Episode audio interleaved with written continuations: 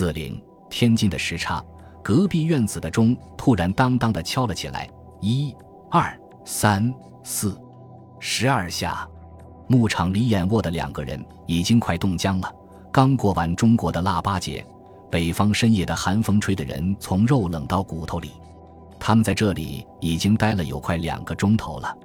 一个人伸手拍拍另一人的肩头，用日语说：“时间到了。”另一个人挣扎着从怀里掏出一只夜光怀表，看了看，也用日语说：“时间到了。”他们用身体互相挡着寒风，划着了火柴。点燃两根引线，那是两颗信号炸弹，钢壳，一颗六磅，一颗十二磅。轰的一声，一具人体飞到了半空，又是轰的一声，火光耀亮了天津的夜空。天津起义失败，为什么要派一位日本同志去释放信号弹？是因为外国人万一碰到宵禁查验，容易脱身。是古村自告奋勇。还是有什么别的原因？总之是定了由古村去放信号弹。民国元年元月二十九日夜十二点，一声炮响，埋伏好的九路义军以进攻直隶总督衙门为主要目标，同时攻占巡警倒数、都练公所及电报、电话等通讯机关、桥梁、铁路道口等。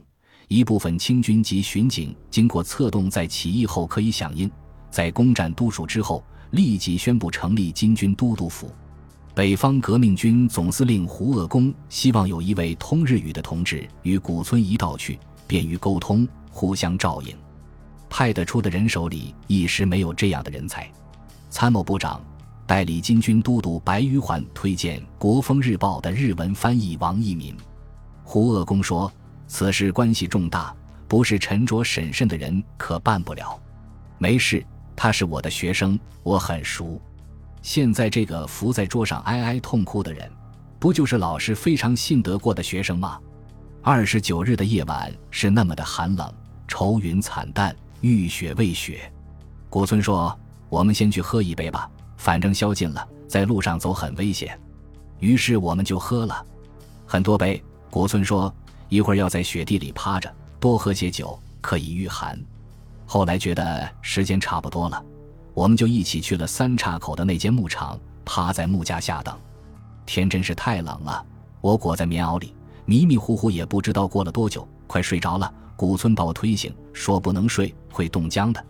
后来隔壁院子的钟响了，古村来不及跑开，被炸飞了。我就看着它分成了几块，撒在牧场的雪地上。我听到钟响，古村看了表，可是我们都弄错了。才十点，我们提前了两个钟点放炮。白玉环冲过去，一个耳光又一个耳光。你是把诸位同志的性命当做儿戏吗？提前两个钟头能犯这样的错误吗？混蛋！王一鸣根本不敢躲，一边挨耳光一边哭。